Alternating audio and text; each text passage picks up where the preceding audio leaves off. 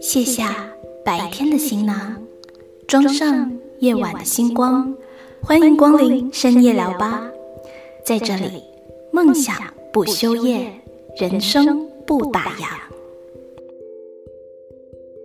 我是徐颖，不管你今天是否认识我，或通过什么样的方式点击了我的这支音频，我都希望你能给我一点时间。让我们借由这一次萍水相逢的机会，以生会友，通过节目碰撞思想的火花，或产生一点共鸣，让这段浅浅的缘分能够延伸出更多情感的可能。请不要误解我这句话的意思哦。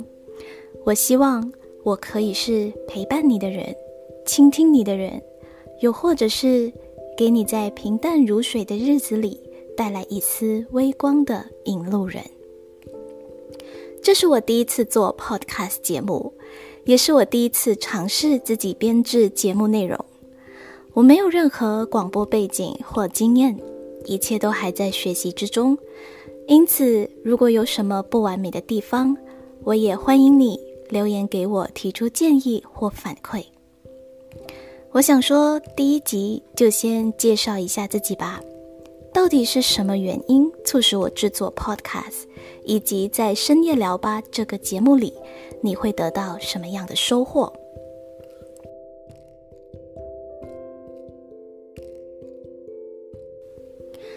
我是一名上班族，九零后，目前在新加坡工作。不知道你也和我一样吗？最近受到关病疫情的影响，开始了居家办公。有些人已经在一月份开始了居家办公，而我呢，今天已经迈入了居家办公的第四周了。相信此时此刻，无论在世界哪一个角落的你，也可能和我一样在家里工作。有人将这一次的疫情比喻为第三次世界大战，又或者是没有硝烟的一场战役。不知道你是否认同这句话？是的，这一次的疫情对很多九零后的人来说是前所未有的。我们逼不得已改变自己的生活习惯，将自己封闭在家。可能此时的你是个游子，在异乡打工漂流，独居于世，忍受着思乡之情，每天在努力学习独处。坚强的面对每一天。也许此时的你和家人生活在一起，感觉和游子相比起来呢，你好像是比较幸福的那一群。但是啊，朝夕相处的日常，难免让你难以适应。于是开始学习如何与家人沟通，又或者是已经有好几次与家人矛盾大爆发，想要逃离却又无可奈何。这一次的疫情让我思考许多。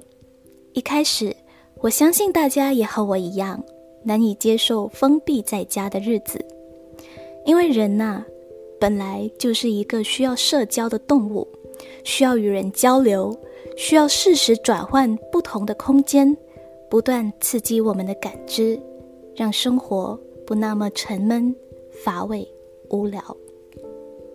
但我认为。这一次的疫情让我学会了感恩这件事，感恩还能够在家里获取一点小小的自由，做自己想做的事，去尝试自己一直以来没时间、没动力、没勇气或其他种种理由而拖延很久很久的事情。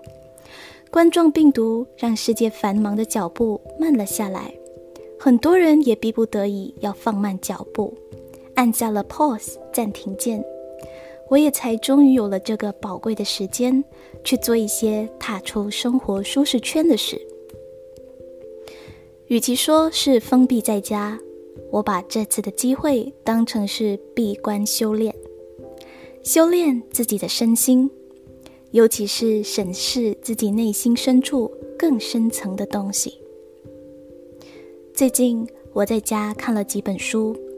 不知道为什么，这几本书都有一些同样的特质，类似的话，不断的在叩击着我的内心，让我不自觉的对此产生恐惧，害怕面对，但是我又不愿意去逃避。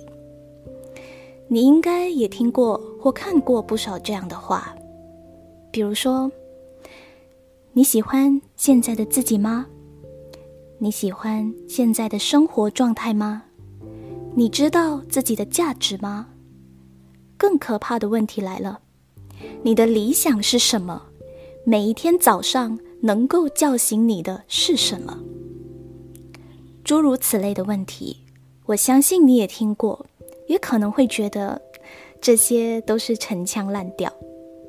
何不给自己腾出一些时间，认真的倾听自己内心深处的声音呢？某一天晚上。我也开始决定说，要勇敢的去面对，倾听自己的声音。我听到有一把强而有力的声音告诉我：“你确实必须做些什么，让自己有一次改变生活的机会。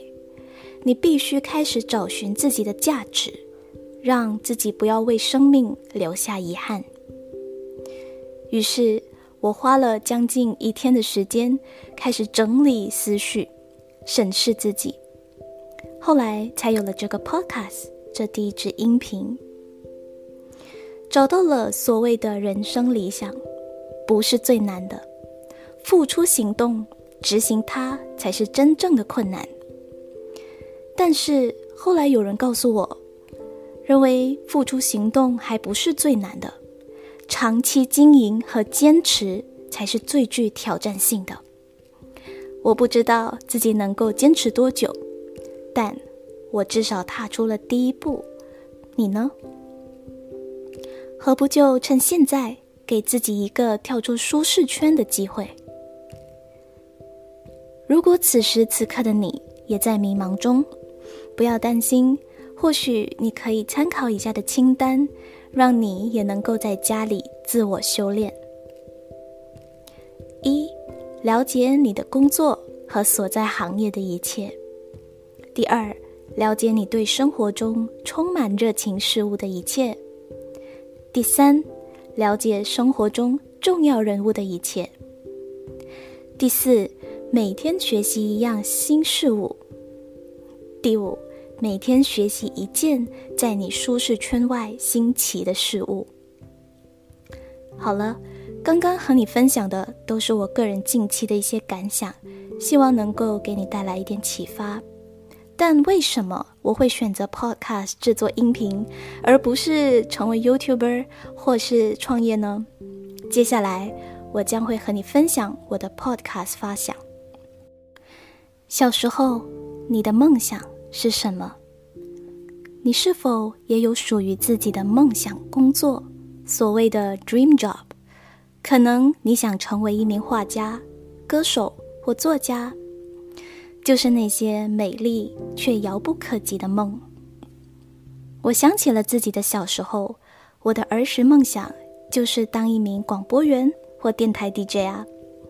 这个梦想很少向人提起过。甚至连家人也不知道，在那个没有 YouTube、没有网络的时代里，小时候的我就很喜欢收听电台，听广播员清脆好听的唇齿音，还会模仿他们的声音。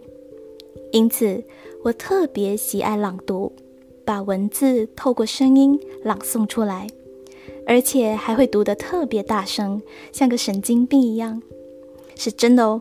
这点妈妈绝对可以作证。甚至我也会在晚上模仿广播员说话，幻想自己的广播世界，在床边自言自语。广播让我相信声音是有魔力的，可以让世界的另一端的陌生人愿意给你时间倾听你，同时又能安抚一颗浮躁的心。然后我就开始问自己。哎，这不是最好的时代了吗？这是个自媒体时代啊，人人都可以制作属于自己的节目频道，这不就是你小时候梦寐以求的事情吗？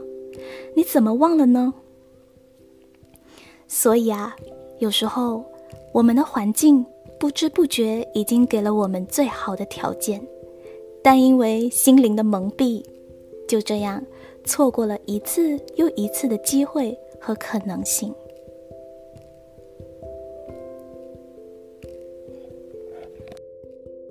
为什么这个节目叫做深夜聊吧呢？其实啊，这个名字的发想来自一部我很喜欢的日剧，相信你也看过。这部日剧的名字就叫做《深夜食堂》。我特别喜欢这种疗愈系的节目，在每一集的节目里都会给观众讲述一个暖心的故事。不知道你是否有留意到，在我这个节目一开始的标语：“卸下白天的行囊，装上夜晚的星光，欢迎光临深夜聊吧。”在这里，梦想不休夜，人生不打烊。深夜聊吧是一个自我成长频道，这里是一个供你我聊心、聊人生、聊梦想的吧台。我希望能够在每一期的音频内容里，给你带来暖心的分享，可以是和你聊一本书、聊电影心得、聊人生梦想，给正在收听这个节目的你带来新的启发。如果你是一个爱学习、爱阅读，也喜欢自我提升的人，记得订阅 follow 我的频道，我会在每个星期都上传一支音频，和你聊聊各种话题。好，今天就聊到这里吧。希望通过今天的节目，能给你带来一点小小的收获。如果你喜欢这集节目的话，请到 iTunes 上给我五颗星，并留言给我，让我知道你喜欢或还想听到什么内容的音频。在下一集的节目中，我将和你分享最近非常火红的一部台剧《谁是被害者》。敬请期待第二集的深夜聊吧，感谢您的收听，愿你今晚有个好梦。